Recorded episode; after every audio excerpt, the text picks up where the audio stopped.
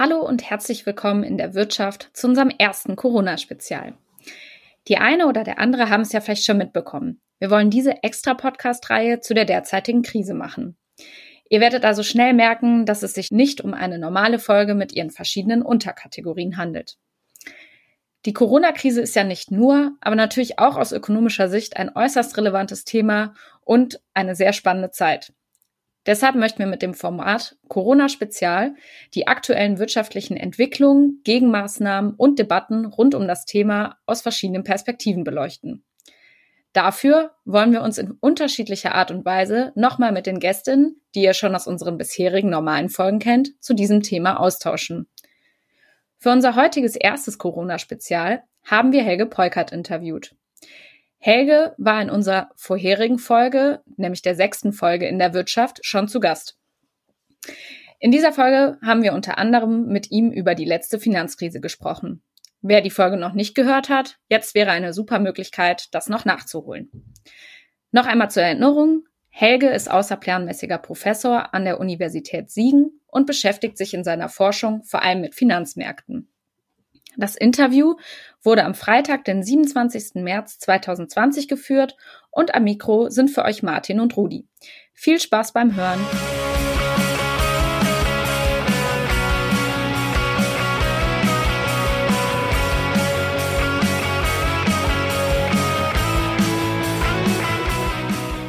Ja, genau, dann würde ich auch schon übernehmen. Und zwar wäre unsere erste Frage an dich. Ähm, dass die Europäische Zentralbank jetzt bis Ende 2020 für 750 Milliarden Euro Staats- und Unternehmensanleihen kaufen möchte, um die Wirtschaft zu stabilisieren. Meinst du, sie wird dieses Ziel dadurch erreichen können? Naja, ähm, zum, zum Teil schon. Die Frage ist, was erreicht man mit diesen 750 Milliarden? Ähm, man, man stützt äh, zu, zum Teil die, äh, die Kurse von, von bestimmten äh, Unternehmen. Die Zinsen für die Anleihen, die ja nominal äh, fix sind, ähm, die werden äh, dadurch nicht steigen. Und natürlich ist eins der Hauptziele, dass man äh, die Zinsen für Staatsanleihen, zum Beispiel die in Italien, sind ja schon äh, ein bisschen raufgeklettert. Jetzt hat sich das wieder etwas beruhigt. Ähm, also diese Zinsen, äh, die, die versucht man damit halt zu drücken. In gewissem Sinne äh, hat man da ja schon Vorübung nach der Finanzkrise und setzt diese Aktivitäten jetzt äh, schlicht und ergreifend äh, fort. Und ähm, naja, äh, mal, mal, mal schauen, ob es klappt. Die Finanzmärkte sind begeistert. Äh, Draghi hat ja auch in der Financial Times ein Interview gegeben, wo er gesagt hat, äh, da muss voll reingebuttert werden, äh, whatever it costs sozusagen. Und ähm, äh, ja, der DAX ist wieder gestiegen, also die Finanzindustrie zumindest äh, sagt sich, ja, die Politik ist aufgewacht und macht eine ganze Menge. Wobei natürlich der Unterschied zur Finanzkrise darin besteht, dass es diesmal in erster Linie äh, zunächst einmal eine Krise der Realwirtschaft ist. Das heißt also, die Lieferketten äh, brechen zusammen, die Leute äh, bleiben zu Hause und können, können nicht äh, ihren sonstigen Konsumvergnügen nachgehen. Ja, also würdest du, ich höre da so ein bisschen raus, dass du so ein bisschen anzweifelst, dass das Geld, äh, was die EZB ausgibt, dann auch da ankommt, wo es jetzt gebraucht wird. Naja, der, der primäre äh, Fokus äh, der EZB-Aktionen liegt meiner Meinung nach äh, in der Stützung des Geld- und Finanzsystems. Ähm, das ist auch in gewissem Sinne äh, äh, legitim. Aber der zentrale Impuls muss eben, ähm, wenn man das Ganze am Laufen halten will und vermeiden will, dass es hier zu äh, sehr starken Zusammenbrüchen kommt, der muss halt von der Fiskalpolitik herkommen. Und wenn wir in unsere schönen Lehrbücher äh, hineinschauen, dann wurde uns da ja selbst äh, von Neukeynesianern gesagt, ja, die Fiskalpolitik, die soll man am besten sein lassen. Und die Zentralbank, die muss ja nur die Zinsen ein bisschen äh, äh runtersetzen, wenn es schlimm kommt, in den Negativbereich. Und äh, ansonsten war es das im Großen und Ganzen. Mhm. Und jetzt hat man eben um 180 Grad äh, äh, umgeschwenkt und selbst äh, neoliberale Vorsitzende des Sachverständigenrates sagen, ja, nun buttert mal schön rein, liebe Staaten, damit uns der Laden nicht zusammenkracht. Ja. Ähm, was würdest du sagen, wer jetzt am meisten davon profitiert? Du hast es eben schon so ein bisschen angedeutet, dass natürlich auch die Anleger das sehr wohlwollend äh, aufnehmen. Würdest du sagen, dass die die Hauptprofiteure von diesem EZB-Programm sind? Äh, naja, das Problem ist ja immer, wir haben ein Universalbankensystem und wenn da Banken äh, zusammenbrechen, äh, dann kann das auch den gesamten Zahlungsverkehr tangieren. Und ähm, äh, das wird ja jetzt das Problem auftreten, äh, dass zwar äh, Kreditgarantien für neu zu vergebende Kredite bis zu 90 Prozent, 80, 90 Prozent vorhanden sind, aber alte Kredite laufen ja auch noch. Und, ähm, und wenn die Banken da in zu große äh, Probleme kommen, dann, äh, äh ja, dann kriselt es an der Ecke auch wieder. Wir haben ja immerhin einen, einen sehr instabilen und nicht resilienten Finanzsektor nach wie vor. Die Verschuldung ist weltweit riesig. Äh, die niedrigen Zinsen haben dazu geführt, äh, dass viele Unternehmen, die ansonsten in den letzten Jahren äh, vom, also verschwunden wären, dass die nach wie vor da sind und das gesamte Schuldenniveau ist hoch. Und jetzt werden noch Schulden dazukommen und das ist natürlich ein Problem. Ähm, also wenn, wenn die Banken halbwegs gut dastehen, die sollen ja auch die Kredite vergeben, wobei man überlegen kann, ob das sinnvoll ist, dann sind sie Teil des Ganzen in dem, äh, in dem Sinne, ja. Mhm. Äh, also da muss man schon aufpassen, dass es an der Ecke nicht, äh, nicht kracht. Helge, wird es denn äh, nicht zu einer Inflation kommen, wenn jetzt Milliarden Euro und Dollar global gesehen in die Wirtschaft gepumpt werden und die Güterproduktion dann eigentlich zeitgleich ähm, entweder zurückgeht oder ähm, im Ganzen dann äh, stillgelegt ist. Ja, das ist eine Diskussion, bei der es zwei Meinungen gibt. Die einen sagen, das wird nicht eintreten. Und wir hatten ja gestern Abend äh, äh in der Diskussion mit Josef Huber und dem Thomas Mayer von der Monetative die Diskussion. Und äh, Thomas Mayer sagte, das, ist, das kann passieren äh, womit er nicht sagt, äh, dass es nicht trotzdem gemacht werden soll, ja, für einen äh, gewissen Zeitraum. Ich glaube es eher nicht und bin da mit Josef Huber der Meinung, dass diese Gelder, die jetzt ausgeschüttet werden, vor allem die, die in die Realwirtschaft gehen, die sollen ja äh, die Schrumpfung des Einkommenskreislaufes äh, ausgleichen, ja. Und Inflation, äh, das ist ja der harmonisierte Verbraucherpreisindex und der bezieht sich ja auf unsere Konsumgüter. Und äh, wenn wir jetzt wieder vor die Tür treten dürfen, dann lassen wir uns ja nicht doppelt so oft die Haare schneiden, äh, um mal so ein Beispiel zu nennen. Also insofern glaube, glaube ich nicht, dass da eine Rieseninflation eintritt. Und so als EZB-Philosophievertreter könnte man hier sagen, ja, ein bisschen Inflation, darauf wartet man. Und da hat man sie dann halt eben. Okay, das mhm. ist auf jeden Fall eine interessante Meinung. Ähm, leuchtet für mich auch ziemlich ein, würde ich so sagen. Ähm, wir haben jetzt die Situation, du hast es schon angesprochen, äh, man wird danach nicht zum äh, doppelt zum Friseur gehen. Ähnlich wird sich auch mit Restaurants verhalten, wo man jetzt nicht äh, danach vielleicht jeden Tag äh, doppelt so viel essen wird. Ähm, und zwar stehen jetzt viele Restaurants, Bars und kleine Geschäfte mh, sowie auch Minijobber und selbstständig Tätige so ein bisschen ohne Einnahmen da oder komplett ohne Einnahmen da. Ähm, viele Menschen bricht dadurch ihr gesamtes Einkommen weg. Was wären jetzt sinnvolle kurzfristige Maßnahmen, die Insolvenzen äh, sowohl geschäftlich als auch Privatinsolvenzen verhindern können? Ja, äh, unabhängig von der Frage, ob insgesamt diese ganzen Rettungsmaßnahmen, und da fällt es ja schwer, den Überblick äh, zu behalten, ähm, äh, enthalten die ja auch, äh, ich sage jetzt mal, für den Durchschnittsbürger und äh, den Solo-Selbstständigen und für den Arbeitnehmer, der jetzt äh, Kurzarbeitsgeld äh, bezieht, ähm, äh, ist ja einiges äh, dabei, was man äh, bis vor kurzem gar nicht für möglich gehalten hat. Also da sind ja die Milliarden für die äh, Krankenhäuser, ähm, was ja dann auch den dort Beschäftigten zugute kommt. Ähm, wir haben Kündigungsverbot bei den Mietschulden. Wir haben so äh, einen kleinen Rettungsschirm für die Solo-Selbstständigen, die ein paar tausend kriegen, nicht als Kredit, sondern auf die Hand. Äh, äh bis 15.000 ja, wenn es äh, fünf sind, ist die Frage, ob es langt. Wir haben ein Aussetzen der ähm, Vermögensprüfung bei Hartz IV.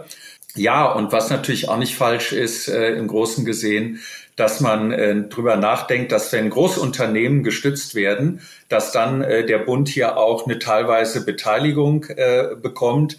Es darf halt nicht so laufen wie bei der Finanzkrise, dass staatliche Hilfen mh, wieder in Gewinne umgewandelt werden Und deswegen zum Beispiel Hilfe für Aktiengesellschaften äh, sollten nur stattfinden, wenn stimmberechtigte Aktien halt äh, erworben werden, wenn es ein Verbot betriebsbedingter Kündigungen gibt, wenn es keine Aktienrückkäufe äh, in der Zeit geben darf äh, und natürlich Gewinnausschüttungen und Boni ähm, für fünf Jahre oder bis man zurückgezahlt hat, die nicht ausgezahlt werden. Und was die Banken selber betrifft, ähm, kommt man ihnen ja auch entgegen über den SSM, also der äh, ähm, äh, Single Resolution Mechanism und äh, die European Banking Authority, die ja jetzt die Eigenkapitalanforderungen bei den Finanzinstituten lockern.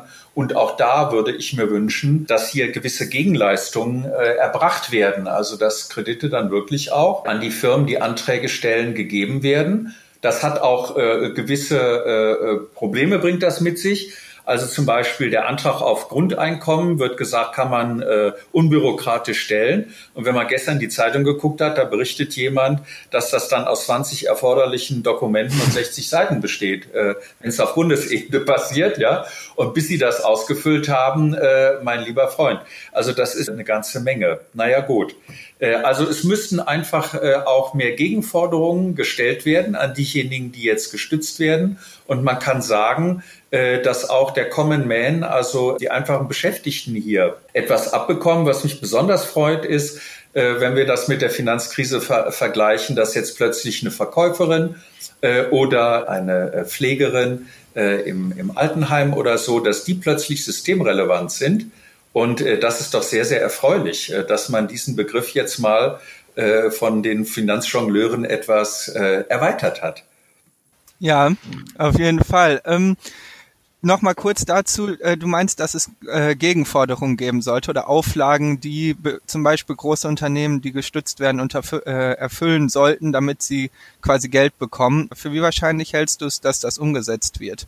Naja, in einigen europäischen Ländern äh, gibt es das ja schon und dieser Erwerb äh, ähm, stimmberechtigter äh, Aktien, ähm, gut, man hat das bei der Commerzbank äh, gemacht, bei der Finanzkrise, aber jetzt wird es ja breiter diskutiert, dass das äh, äh, fast zum Regelfall werden sollte. Ähm, da muss man noch ein bisschen Druck machen und im Europaparlament gibt es ja auch einige, die bezüglich äh, äh, dieser freundlichen Eigenkapitalregelung äh, fordern, äh, dass jetzt also da eine Gegenleistung äh, erfolgen soll. Ja, gucken wir mal. Das hängt auch vom Druck der sich im Moment schwer äh, zu äh, organisierenden Öffentlichkeit, hängt das ab. Und man kann sich ja grundlegend äh, bei Dingen, die man für richtig hält, auch fragen, äh, ob das so richtig ist, wie es finanziert wird. Also wenn wir zum Beispiel diese Geschichte mit dem Kurzarbeitergeld nehmen, da ist das ja, äh, hat sich ja schon bewährt in der äh, Finanzkrise, ähm, dass man da die, die Regelung, dass also nur bei zehn Prozent das dann ausgezahlt äh, wird, dass erlaubt wird, äh, dass zum Beispiel Weihnachts- und äh, Urlaubsgeld portioniert werden darf. Das hat dann führt dann dazu, dass sie teilweise 80 Prozent kriegen statt 60 oder mit Kindern 67 Prozent. Aber wenn man sagt, dass diese ähm, dass diese Pandemie ein, ein gesamtgesellschaftliches Problem ist, kann man sich ja fragen, warum die Gelder aus den sozialen Versicherungssystemen äh, Systemen genommen wird, weil es sich ja um, äh, um eine Notstandssituation, wie man jetzt äh, festgestellt hat, im, im Bundestag auch, um da die Schuldengrenze äh, überschreiten zu können, ähm, ob das nicht aus Steuergeldern äh, hätte bezahlt werden, werden können. Und es entfallen ja auch da die Arbeitgeberbeiträge für Krankenpflege und Rentenversicherung. Und das äh, geht dann alles äh, auf Kosten der, der Bundesagentur und wenn es dann wieder weitergeht, ist die, äh, jetzt mal blöd gesagt, ausgeplündert, mhm. ja.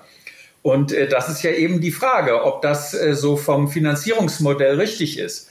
Man kann es noch erweitern. Man kann sagen, wenn man von Solidarität redet und viele Leute äh, üben das äh, auch, ja, sogar die Chinesen für diesen einen Ort, äh, äh den es da äh, bitter erwischt hat, ähm, aber auch äh, zum Beispiel äh, in Deutschland werden aus Italien und Frankreich äh, ähm, Leute, die jetzt schwer infiziert sind, aufgenommen. Und auch im Alltag äh, äh, gibt es das ja und kann man beobachten. Und da kann man ja sagen, naja, schön, dann schauen wir doch mal an die, an die obere, an den oberen Rand der Gesellschaft. Und ähm, da könnte man sich ja fragen, das hat ja der, der äh, Bontrup, der ja auch äh, in, in, in Siegen manchmal äh, tätig ist, hm, ob es nicht auf drei Jahre eine Vermögensabgabe von zehn Prozent auf die Nettogeldvermögen in Deutschland geben sollte. Ein Freibetrag von äh, 100.000 Euro. Und äh, falls der Bontrup sich da nicht verrechnet hat, äh, käme da eine Billion zusammen. Und äh, ja, warum soll man das denn nicht so machen? Ich meine, äh, es ist ja so, wenn man sich mal anschaut, die Dividendenzahlung der letzten Jahre, die Familien Piech und Porsche konnte man vorgestern in der Zeitung äh, lesen, die also alle Stammaktien der Porsche SE äh, halten. Die haben dieses Jahr fürs letzte die Rekordsumme von 476 Millionen Euro an Dividenden erhalten, die sie jetzt äh, an ihre mehr oder minder ähm, die Gesellschaft bereichernden äh, Mitglieder der Familie da austeilen, ja. Und äh, die halten halt äh, an der Volkswagen AG 31 Prozent. Und ähm, naja, äh, da ist die Frage, ob hier Volkswagen und diese Familien nicht der Gesellschaft, man könnte es auch auf BMW übrigens ausweiten, ob die dann nicht auch mal ein bisschen auf, auf den Tisch legen sollten. Ja, das ist natürlich sehr interessant und äh, sind sehr hohe Zahlen, die du da nennst und die man jetzt heute in der Zeitung auch lesen kann. Und du hast ja jetzt auch schon die Idee von Herrn Bontrup angesprochen, äh, mit diesen 10% Vermögensabgabe. Wie nach der Krise 2008, 2009, Helge, kommen jetzt äh, wieder vermehrt alternative Ideen und äh, irgendwie auch die Forderung nach dem bedingungslosen Grundeinkommen wird geäußert.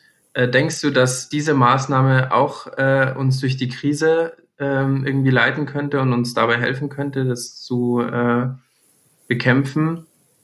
Naja, die Frage ist, äh, wer soll das beziehen? Soll das mit Gießkanne äh, jeder bekommen, auch die, die es nicht nötig haben? Das Grundproblem eines bedingungslosen Grundeinkommens besteht ja darin, dass hier etwas ausgeschüttet wird ohne Gegenleistung. Und meiner Meinung nach äh, widerspricht das grundlegenden äh, Reziprozitäts-, ähm, äh, der Menschen. Und äh, die Hoffnung ist ja, man führt es in der Krise ein, danach bleibt's, ja. Also so wie der Solidaritätszuschlag so ungefähr. Der sollte ja auch nur kurz gelten. Jetzt äh, sind wir schon ein paar Jahrzehnte äh, äh, weiter.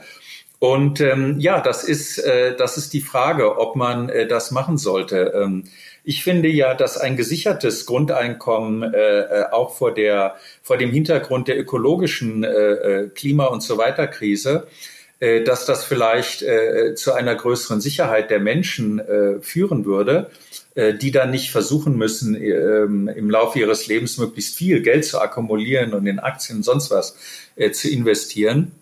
Das sollte aber mit einer Gegenleistung äh, verbunden sein. Und es, das haben wir im Grunde schon in gewissem Sinne mit dem äh, Grundeinkommen, was wir jetzt haben.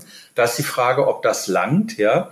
Äh, bei Kurzarbeitergeld zum Beispiel ist auch die Frage, äh, ob das nicht für viele, das fordert ja jetzt äh, witzigerweise aus der CDU die dortigen Sozialausschüsse, ähm, ob das nicht erhöht werden müsste. Also ich würde sagen, zielgerichtete Hilfen sind da, sind da sinnvoll. Und im Sinne einer gesamtgesellschaftlichen ökologischen Umgestaltung hm, wäre so etwas wie ein dritter, dritter Arbeitsmarkt, bei dem jeder ein gesichertes Einkommen hat, wenn er aber auch äh, irgendwie was Sinnvolles tut. Und sei es, äh, das Plastik aus der Umwelt äh, mehr oder minder clever rauszufischen äh, oder äh, in einem Pflegeheim mit den Leuten sich ein bisschen zu beschäftigen, Essen ausgeben, unterhalten, äh, sonst etwas, ja. Äh, das, das erschiene mir ganz sinnvoll. Und entscheidend bei dieser Sache ähm, generell, auch jetzt bei der Finanzierung. Äh, es kann ja bis zu 1,4 Billionen raufgehen, wenn man sich alles anschaut. Das sind ja alleine, äh, ist ja ein Rettungsschirm des Bundes von 600 Milliarden für größere Unternehmen, so Kreditabsicherung und so weiter.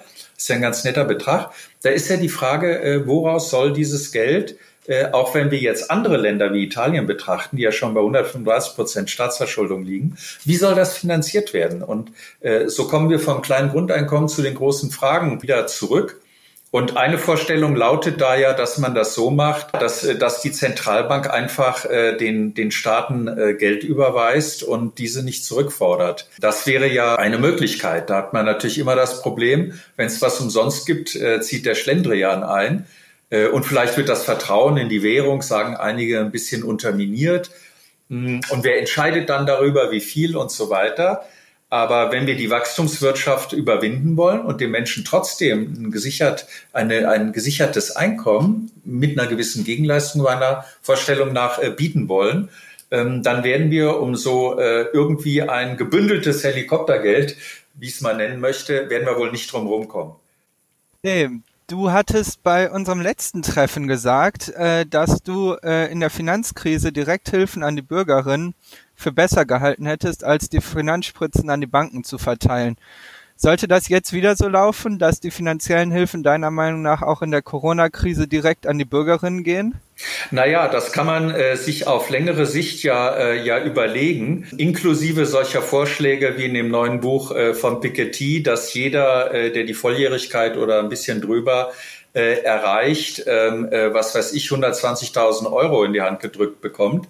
Äh, mit denen äh, man dann was Sinnvolles äh, anfängt und das verjubelt, hoffentlich nicht, ja. Das hilft im Moment wenig, weil die Leute ja ihre Miete bezahlen müssen und, und, und. Und wenn, wenn man jetzt diesen Betrag breit gestreut zahlen würde, dann wären das sehr, sehr viele Billionen, weil es müsste ja so hoch sein, dass es zum Beispiel Solo-Selbstständigen hilft, über die Runde zu kommen.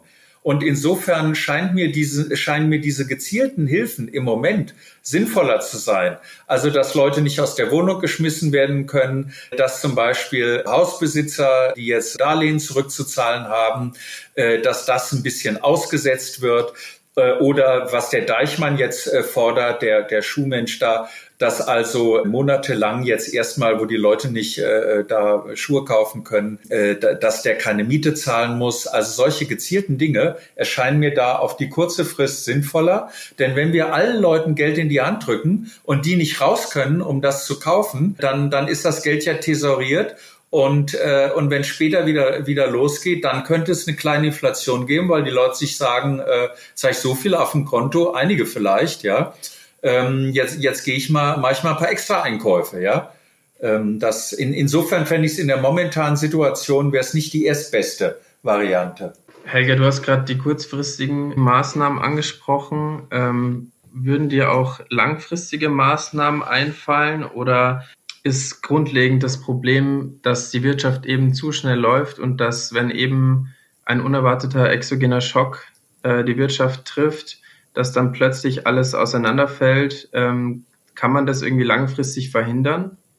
Naja, da kommen wir auf die äh, Globalisierungsfrage zum Teil, ja. Wie macht man das System resilienter? Und da sind ja jetzt auch viele Unternehmen schon auf die äh, äh, glorreiche Erkenntnis gekommen, dass eben diese internationalen Lieferketten äh, nicht so eng gebaut sein sollen, nicht so ausdifferenziert sein sollen, dass sich vielleicht lohnt, so aller Trigema, äh, auch mal ein bisschen mehr Produktion äh, hierzulande oder in Europa stattfinden zu lassen. Das betrifft ja unter anderem, da sieht man es besonders deutlich, äh, äh, Medikamente, Arzneien, ja. Jetzt nicht äh, Paracetamol, was gebunkert wird von einigen, äh, warum auch immer, sondern andere Medikamente, die dann in fernen Landen hergestellt werden, wo es zum Teil keine Kontrollen gibt, ja, was die Zusatzmixturen betrifft. Ähm, sehr, sehr, äh, sehr, sehr problematisch. Und äh, grundsätzlich ist es natürlich, äh, ist es natürlich so, ähm, dass die jetzige Situation, die werden wir noch häufiger erleben. Es, es wurde ja schon häufig, häufiger darauf hingewiesen. Es gibt ein schönes Buch von dem Kyle Harper, Fatum heißt das, das Klima und der Untergang des Römischen Reiches. Und da beschreibt er, dass auch früher schon ähm, äh, Zivilisationen untergegangen sind oder äh, andauernd bedroht wurden ähm, durch, durch solche äh, Pandemien, weil sie einen Overstretch so hatten, ja. Und äh, bei uns sieht das eben so aus, äh, die Weltbevölkerung nimmt um 80 Millionen, also einmal Deutschland, pro Jahr zu. Äh, das wird noch ein paar Jahre so weitergehen. Die äh, äh, Schutzgebiete für Tiere, wo die ihre Ruhe haben, äh, die werden immer geringer. Es gibt einen unkontrollierten äh, Konsum von Wildtieren und äh, deswegen äh, müsste über den Stopp dieses äh, Wildtierhandels äh, hinausgehend müsste der Mensch sich einfach ein bisschen, ein bisschen äh, einschränken, weil er immer mehr äh, Natur in Besitz äh, nimmt. Und wenn man jetzt sagt, ja, es könnte ein, zwei Millionen Tote geben, also die Berechnungen von äh, Klimaforschern, äh, man setzt ja im Moment sehr auf die Wissenschaft, Äh, die sagen uns, dass äh, durch äh, Dürre und Artenschwund und all, all diese Dinge, dass es da also Millionen Tote und Migrationsströme geben wird.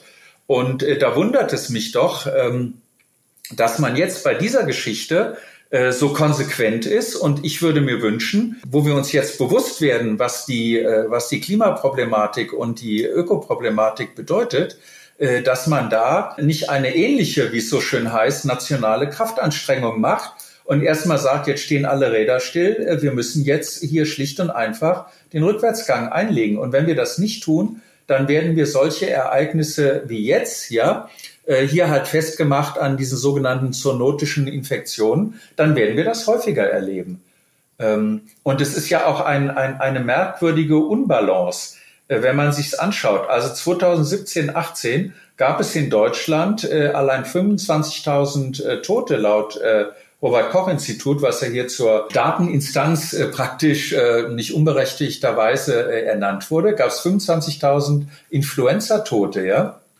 Wie steht's denn damit? Äh, oder im Sommer beispielsweise, äh, wenn es sehr heiß ist. Meine Mutter lebte ja in einem Pflegeheim äh, das rafft auch einige, einige dahin und in den Südländern sowieso.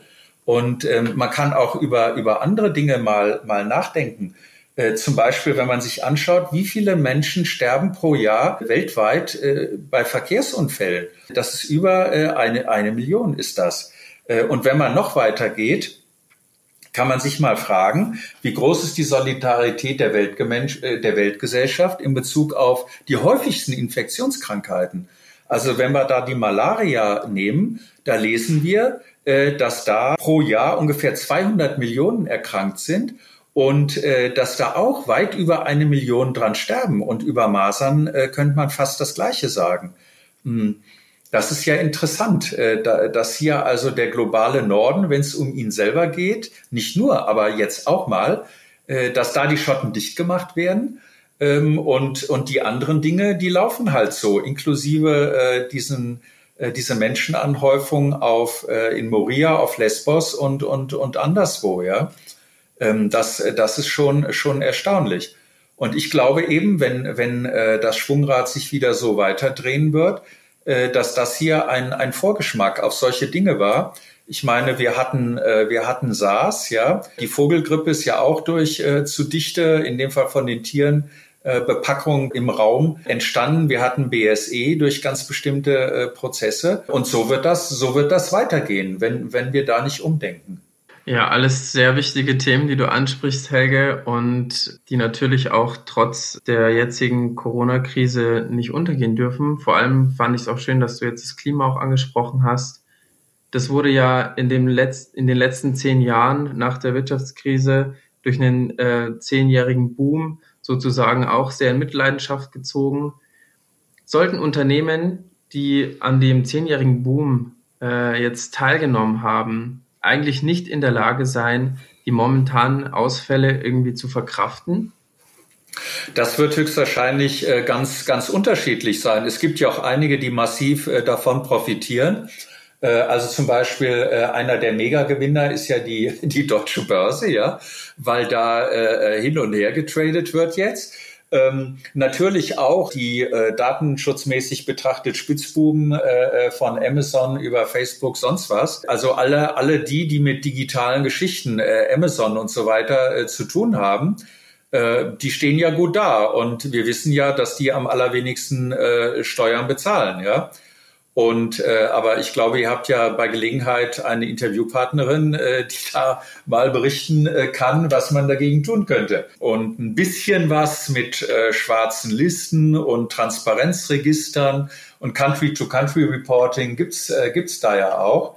Ähm, also insofern äh, Viele trifft es schon hart. Also was weiß ich, äh, sind jetzt nicht meine Lieblingsunternehmen. Also zum Beispiel die Lufthansa oder so. Äh, ja, die Maschinen, die stehen halt jetzt am Boden. Ja, ähm, wobei man sich da auch fragen kann, äh, ob wirklich die Touristen, äh, die ohne auf die Ökologie zu achten, äh, in ferne Landen reisen und sich das leisten können, warum aus Steuergeldern dann äh, bei der Aktion Luftbrücke äh, der Staat 50 Millionen auf den Tisch legt. Das kann man sich ja nun wirklich mal fragen. Vielleicht gibt es ja auch übertriebene Solidarität irgendwo. Und wenn dann die Lufthansa äh, beim gestrichenen Flugplan dann die Preise drastisch erhöht, äh, sozusagen als kleine äh, nicht freundliche Gegengabe, ist das natürlich auch nicht, äh, auch keine so feine Angelegenheit.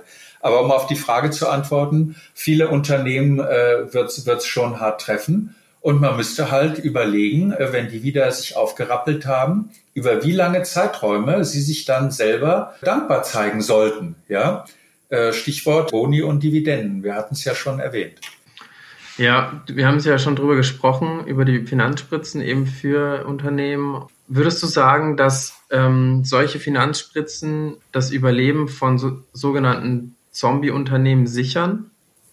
Ja, zum Teil auch, aber es bleibt halt im Moment keine andere Wahl. Man hat äh, eben hier nötige Strukturmaßnahmen und äh, Anpassungsprozesse äh, hat man äh, verschlafen und äh, ja gut, jetzt hat man die Bredouille. Das heißt also, äh, durch die niedrige Zinspolitik äh, der EZB und so haben halt und Negativzinsen haben halt viele, äh, viele Betriebe überlebt, die, die das sonst wohl nicht gemacht hätten, ja. Und man könnte ja auch mal überlegen, äh, ob man wirklich, ob jetzt so, so praktisch so eine Generalrettungsaktion stattfinden soll. Hm, man könnte ja auch sagen, äh, die Krise ist eine Chance zum Strukturwandel, ja. Die Krise als Chance sozusagen. Und wenn jetzt zwei, drei Millionen äh, Arbeitslose da sind, warum soll man nicht den Strukturwandel befördern, indem zum Beispiel Leute, die meinetwegen in der Automobilindustrie tätig waren, äh, dass die jetzt in äh, ökologisch äh, adäquatere Tätigkeiten einrücken würden oder im Dienstleistungssektor. Da wird ja allenthalben von geredet. Also insofern die Chance zum, zum Strukturwandel. Warum nicht das, diese Chance ergreifen?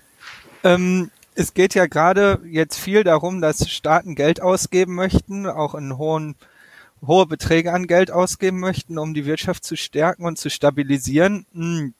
Jetzt hat man aber eigentlich ja gerade dadurch, dass viele Betriebe stillstehen und auch viele Leute derzeit nicht äh, arbeiten können und auch nur in gewissem Maß konsumieren können, eigentlich ja eine äh, geringere Umlaufgeschwindigkeit des Geldes, wodurch sich ja auch so ein bisschen dieser Multiplikatoreffekt, den Staatsausgaben haben können, dadurch, dass die Menschen das Geld immer wieder ausgeben, verringert. Hm, könnte man sagen, dass das dazu führt, dass staatliche Konjunkturprogramme derzeit eigentlich verhältnismäßig schlecht greifen? Äh, ja, das ist richtig. Äh, also äh, wenn das als Konjunkturprogramm gedacht ist, äh, dann ist das eine Fehlannahme.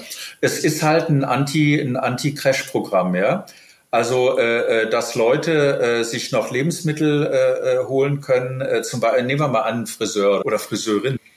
Jetzt, jetzt kommen die Leute da nicht und das ist natürlich ein brutaler Haircut sozusagen ihre Einnahmen, ja. Und jetzt müssen die ja aber ihre Miete zahlen oder äh, wenn sie äh, sich ein Häuschen dazu gelegt haben, müssen sie das abbezahlen. Und damit äh, äh, da nicht äh, Insolvenzen und halt äh, ähm, äh, Betriebsschließungen en masse passieren äh, und die äh, es sollen halt nur die Strukturen erhalten werden, die da sind, ja. Und, ähm, und, und auf Minimum soll man halt konsumieren.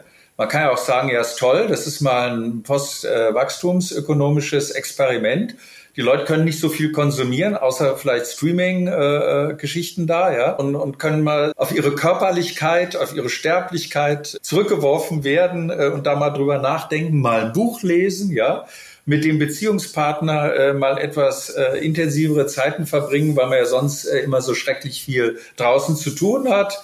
Äh, äh, ja, insofern kann das ja auch zu einer Umlenkung sozusagen der Aktivitätsbereiche führen, sagen wir, sagen wir mal so. Also das ist das Hauptziel. Das Problem ist halt, ähm, wie will man das äh, finanzieren?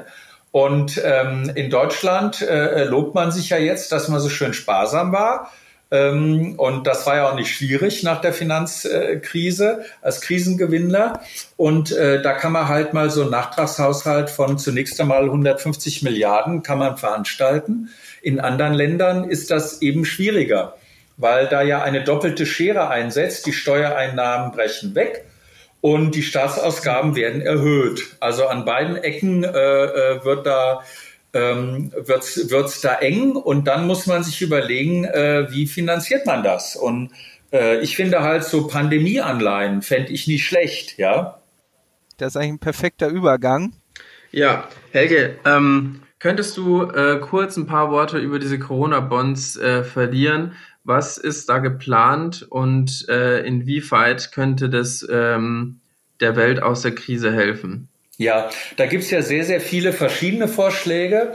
Ähm, und jetzt äh, so liberale äh, deutsche Ökonomen, die sagen, jetzt die große Stunde der äh, äh, Schuldnerländer, ja, jetzt wollen die Eurobonds einführen. Gell? Äh, das ist ja so die Schlachtenordnung, die wir da jetzt haben. Naja, im Grunde, im Grunde äh, ist die Tür zu Eurobonds ja geöffnet. Sie sind nur ander, werden nur anders bezeichnet, nämlich über den ESM, ja, den Europäischen Stabilitätsmechanismus. Hm, da hat man ja jetzt eine Kreditlinie von 250 äh, Milliarden erstmal. Und das ist ja äh, eine nach oben offene Geschichte, ja. Ähm, und jetzt kann man sagen, warum sind das Eurobonds? Naja, äh, das kriegen jetzt äh, äh Unternehmen, äh, kriegen Staaten, kriegen äh, hier Geld, ja, bis zu zwei Prozent ihres BIPs. Und, dem, und, und, und dann werden die ja gemeinschaftlich diese Anleihen begeben und da ja viel Geld im Umlauf ist, werden die das äh, vermutlich auch garantiert äh, los. Wenn man sich die Bundesanleihen anschaut, äh, da liegen die alle äh, im Negativen. Ähm, also Negativverzinsung, da wird man froh sein, wenn die bei der Ausgabe mal im Positiven liegen sollten. Und, ähm, und es gibt nicht die Konditionalität. Das heißt also, dass die Länder dann äh, äh, Spar- oder andere sagen Austeritätsmaßnahmen veranstalten müssen, ja. Und insofern haben wir hier Eurobonds durch Hintertür. Und meine Vorstellung, äh, um da so ein bisschen die Konfrontationslinie rauszukriegen, würde ich halt äh, vorschlagen, ähm, dass es national aufzulegende Pandemieanleihen äh, geben sollte, die, sagen wir mal, äh, zu zwei Prozent angeboten äh, werden.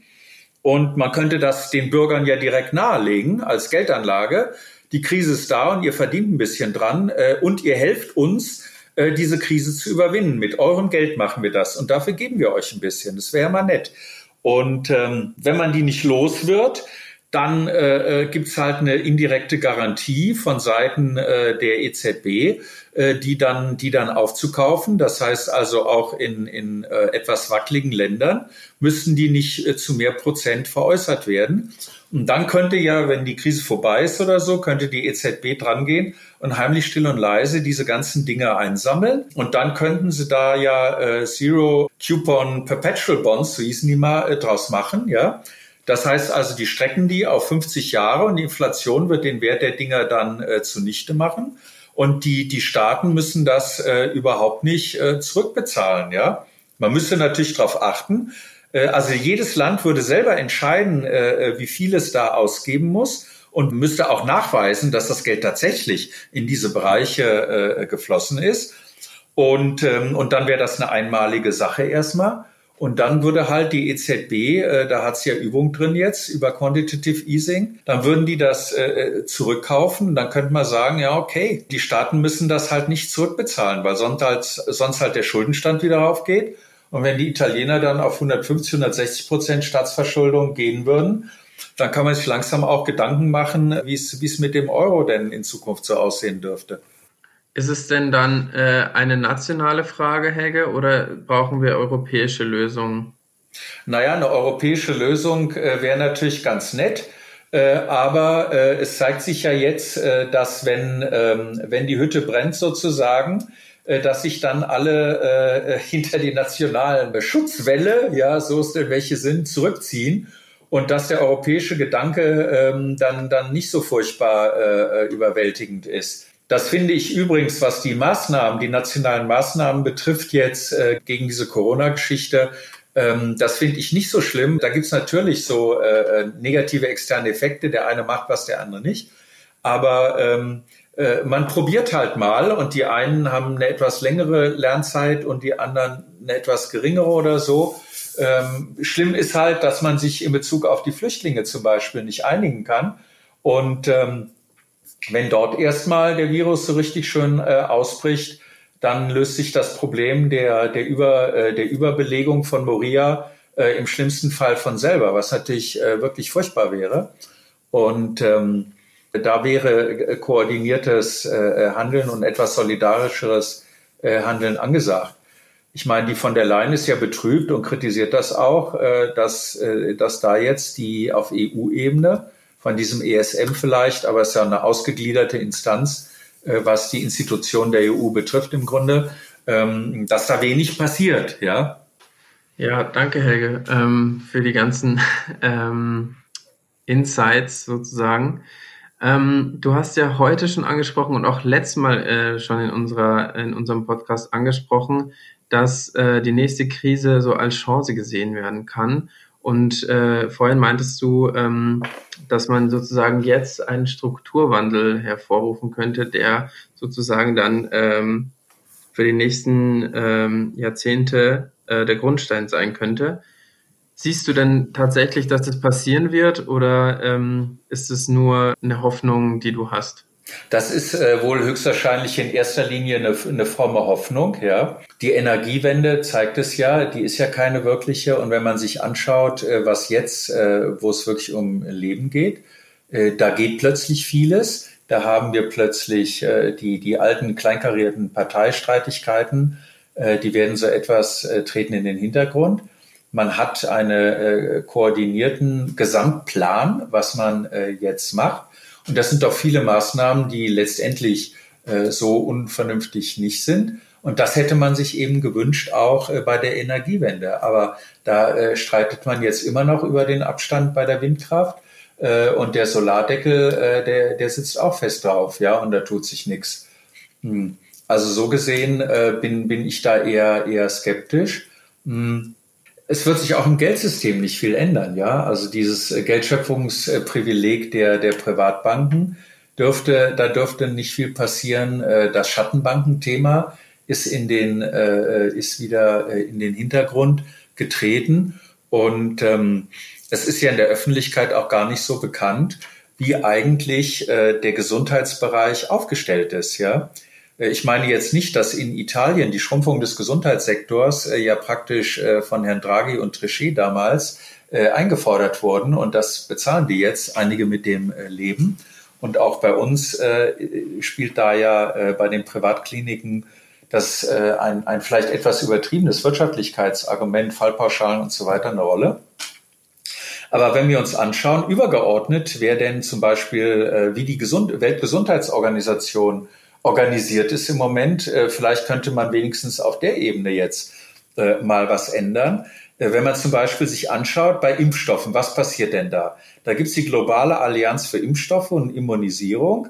Und äh, die wird äh, überraschenderweise zu 75 Prozent von der Bill und Melinda Gates Foundation äh, finanziert. Ja? Und die WHO in ihren Zielsetzungen seit vielen Jahren äh, hat das Ziel, die globalen Zirkulationsströme äh, möglichst nicht, also Waren und so weiter, möglichst aufrecht zu erhalten. Ja? Also da hätte man ja gedacht, das ist eigentlich nicht äh, WHO, sondern WTO, ja? also die Welthandelsorganisation.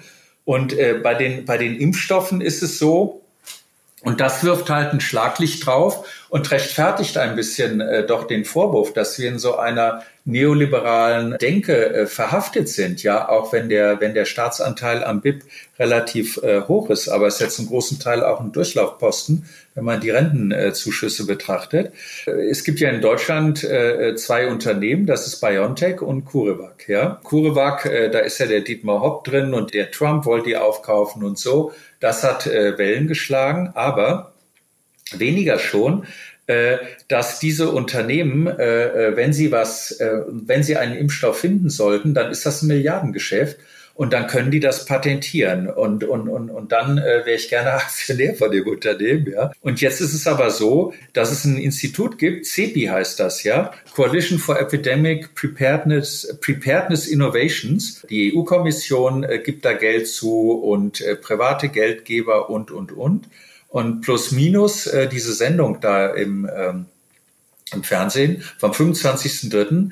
Äh, die haben äh, mal aufgezeigt, wie viele hundert Millionen öffentliche Fördergelder da reingeflossen sind. Aber im Unterschied äh, zu von vor ein paar Jahren gibt es keine Vorkehrung mehr, dass diese Unternehmen, wenn sie mal erfolgreich, eins dieser Unternehmen erfolgreich sein sollte, dass die dann nicht, was sie ja gerne tun, horrende Medikamentenpreise fordern werden, wenn diese Patentierung mal durch ist. Und alleine das Bundesministerium für Bildung und Forschung hat da für fünf Jahre 90 Millionen reingetan. Und soweit äh, ich das verfolgt habe, äh, gibt es hier, und das ist ja ein Thema, was wir vorhin schon hatten, gibt es keine Gegenforderungen. Äh, dann können die also, äh, ähnlich wie bei Krebsmedikamenten, äh, mal so kräftig den Gesundheitssektor auszehren.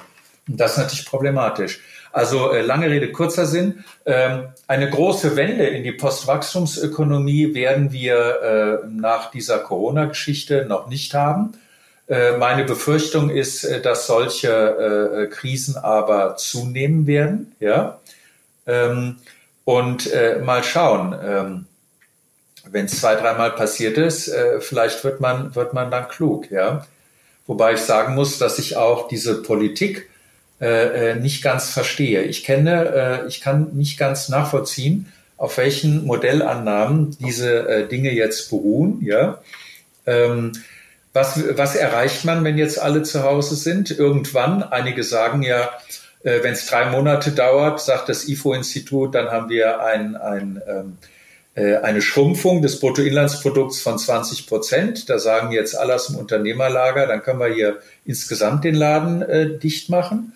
Und ähm, ja, das sind drei Monate, äh, das ist so lange nicht. Deswegen müsste man wieder aufmachen. Also, also da kommt dann das Thema der, äh, der äh, selektiven Distanzierung, das Jüngere, also ihr dürftet wieder raus. Ich muss zu Hause bleiben, ja. Habe ich aber gar nichts gegen, was meinen Teil betrifft. Und äh, spazieren gehen kann man ja trotzdem und denken äh, kann man ja sowieso zu Hause am, am allerbesten, äh, also bei mir zumindest. Und ähm, ja, dann wird das, wird das eben eine, eine sauteure Geschichte. Und was passiert, wenn dann äh, wieder die Schleusen geöffnet werden? Können sich doch wieder alle infizieren oder sehe ich das falsch? Ähm, denn äh, diese, das ist ja praktisch eine diabolische Erfindung äh, dieser Virus. Man hat ja gesagt, ja, wenn die Leute Fieber und komischen Husten da haben, das ist ein Indikator. Und jetzt stellt man fest, bei 50 Prozent der Leute, äh, die jetzt wirklich das voll entwickeln, ist das gar nicht der Fall. Und äh, man kann das also nicht feststellen. Das heißt, es ist nicht so, wenn jetzt wieder gelockert wird, die Leute gehen raus, äh, irgendeiner hat eine rote Nase, peng wird er sofort in Quarantäne gesetzt, weil das ein Indikator äh, für diesen Virus ist. Ja, so ist es ja nicht. Das heißt, die Leute tippeln dann draußen rum und äh, wieso soll es dann nicht zu vielen, vielen Neuerkrankungen äh, kommen? Das heißt also, die Frage ist, wie lange wird uns dieser Virus äh, und wie werden, wie lange werden uns andere Viren, die sich in Zukunft, wenn es so weitergeht, entwickeln werden, ähm, wie lange wird uns der eigentlich begleiten? Und äh, auch die Kurve, wie die jetzt hier verläuft, das weiß ja keiner. Äh, ehrlich gesagt weiß das keiner.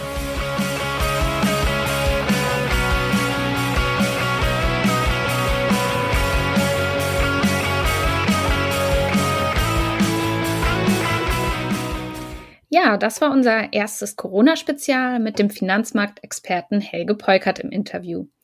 Wir freuen uns sehr über euer Feedback, gerne an in-der-wirtschaft.posteo.de oder schaut doch mal auf unserer Website vorbei auf inderwirtschaft.home.blog. Dort findet ihr auch, wo ihr uns spenden könnt oder schreibt uns bei Twitter, da findet ihr uns unter inwirtschaft. Zur Information noch einmal, das normale Format werden wir parallel zu den Corona-Spezials natürlich weiter aufnehmen. Und auch da freuen wir uns natürlich immer über euer Feedback. Macht's gut, bleibt gesund und bis bald.